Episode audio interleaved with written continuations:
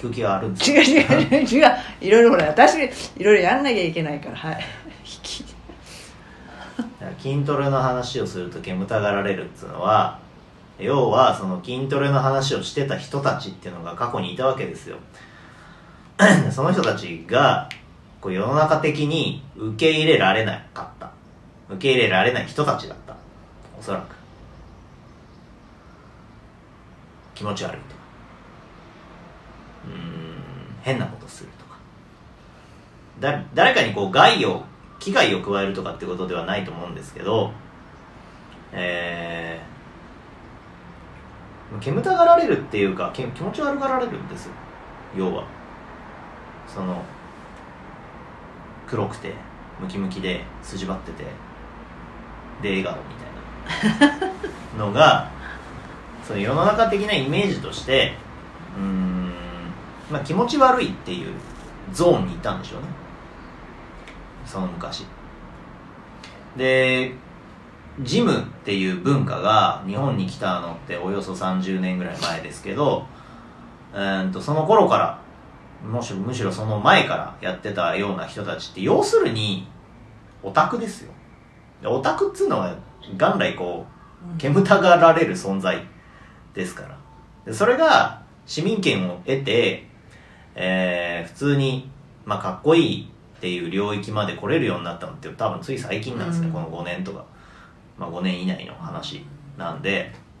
その25年前からのイメージを持ってる人たちっていうのが世の中にどれだけいるかってことですね。ででえっ、とオタク特有のえっ、とその領域の話を知ってる前提で話すとかあーすげえ進めてくるとかいうコミュニケーションが上手に取れないっていう人たちがおそらくいっぱいいたんです。なのでうんとそういうイメージがやっぱり世の中にこう残っている。そういう情報が。なので 煙たがられるっていうような、えっとことが起こってしまう。多分今の20代の子たちがあー20代の子たち同士で、えー筋トレの話をしている。もしくはまだジムに行ってない子に対して筋トレを進めるっていうようなことをして煙たがられるようなことはそんなにないと思います、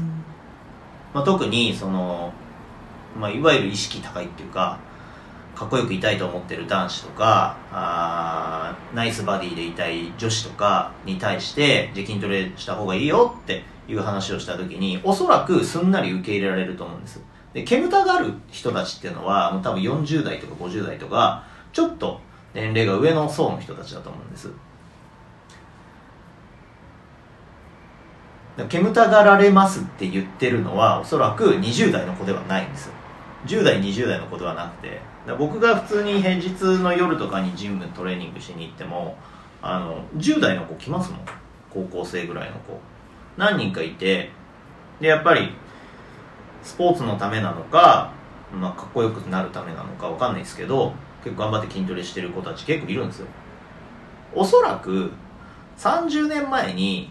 10代がジムに行くなんつうのはそういなかったはずなんです。それこそだって30年前のジムなんて入会金何十万みたいなそういう世界だったりしますからある種その大人の大人の遊び場だったわけですよねジムがね。それが一般的になったのって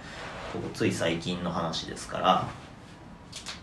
えーそう一部の人だけがやっていた遊びが世の中にこう広がっているっていう状態ですよね。だ今その、まあ、いわゆる秋葉系のオタク文化みたいなのがあるじゃないですかメイドだとかアニメだとかそういうのって実は